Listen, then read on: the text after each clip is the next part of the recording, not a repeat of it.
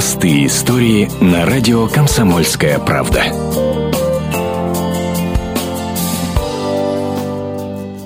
Максим Кублицкий похож на медведя из русских сказок. Огромный рост, крепкие ручищи и при этом такие кроткие и скромные зеленые глаза. Шесть лет назад в автоаварии Максим потерял ногу.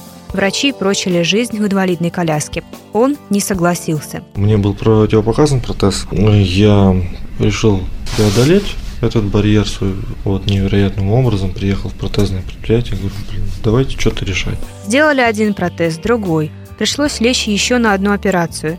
Через боль и лишение Максим все-таки начал ходить, а потом узнал о скайранинге. Это бег по горам. Я любил бегать после травмы. Там, бег это было что-то из области фантастики. Тут идти-то тяжело. Ну и тут бег не по прямой, а вот бег именно в горы. Характер и постоянные тренировки сделали свое дело. Сибиряк стал выступать на соревнованиях по скайранингу в группе со здоровыми людьми. Максим решил стать еще и альпинистом. 7 января он покорил вершину юбилейной на Северо-Чуйском хребте в Горном Алтае.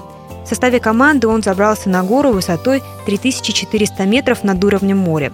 Вся жизнь Максима состоит из барьеров. Первый – автоавария. От него не зависел. Не так давно появился новый рубеж – войти в тройку лучших скайранеров России среди здоровых людей. И он уверен, это не из области фантастики, ведь начало уже положено.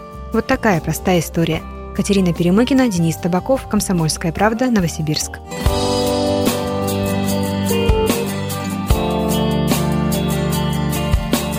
Простые истории на радио «Комсомольская правда».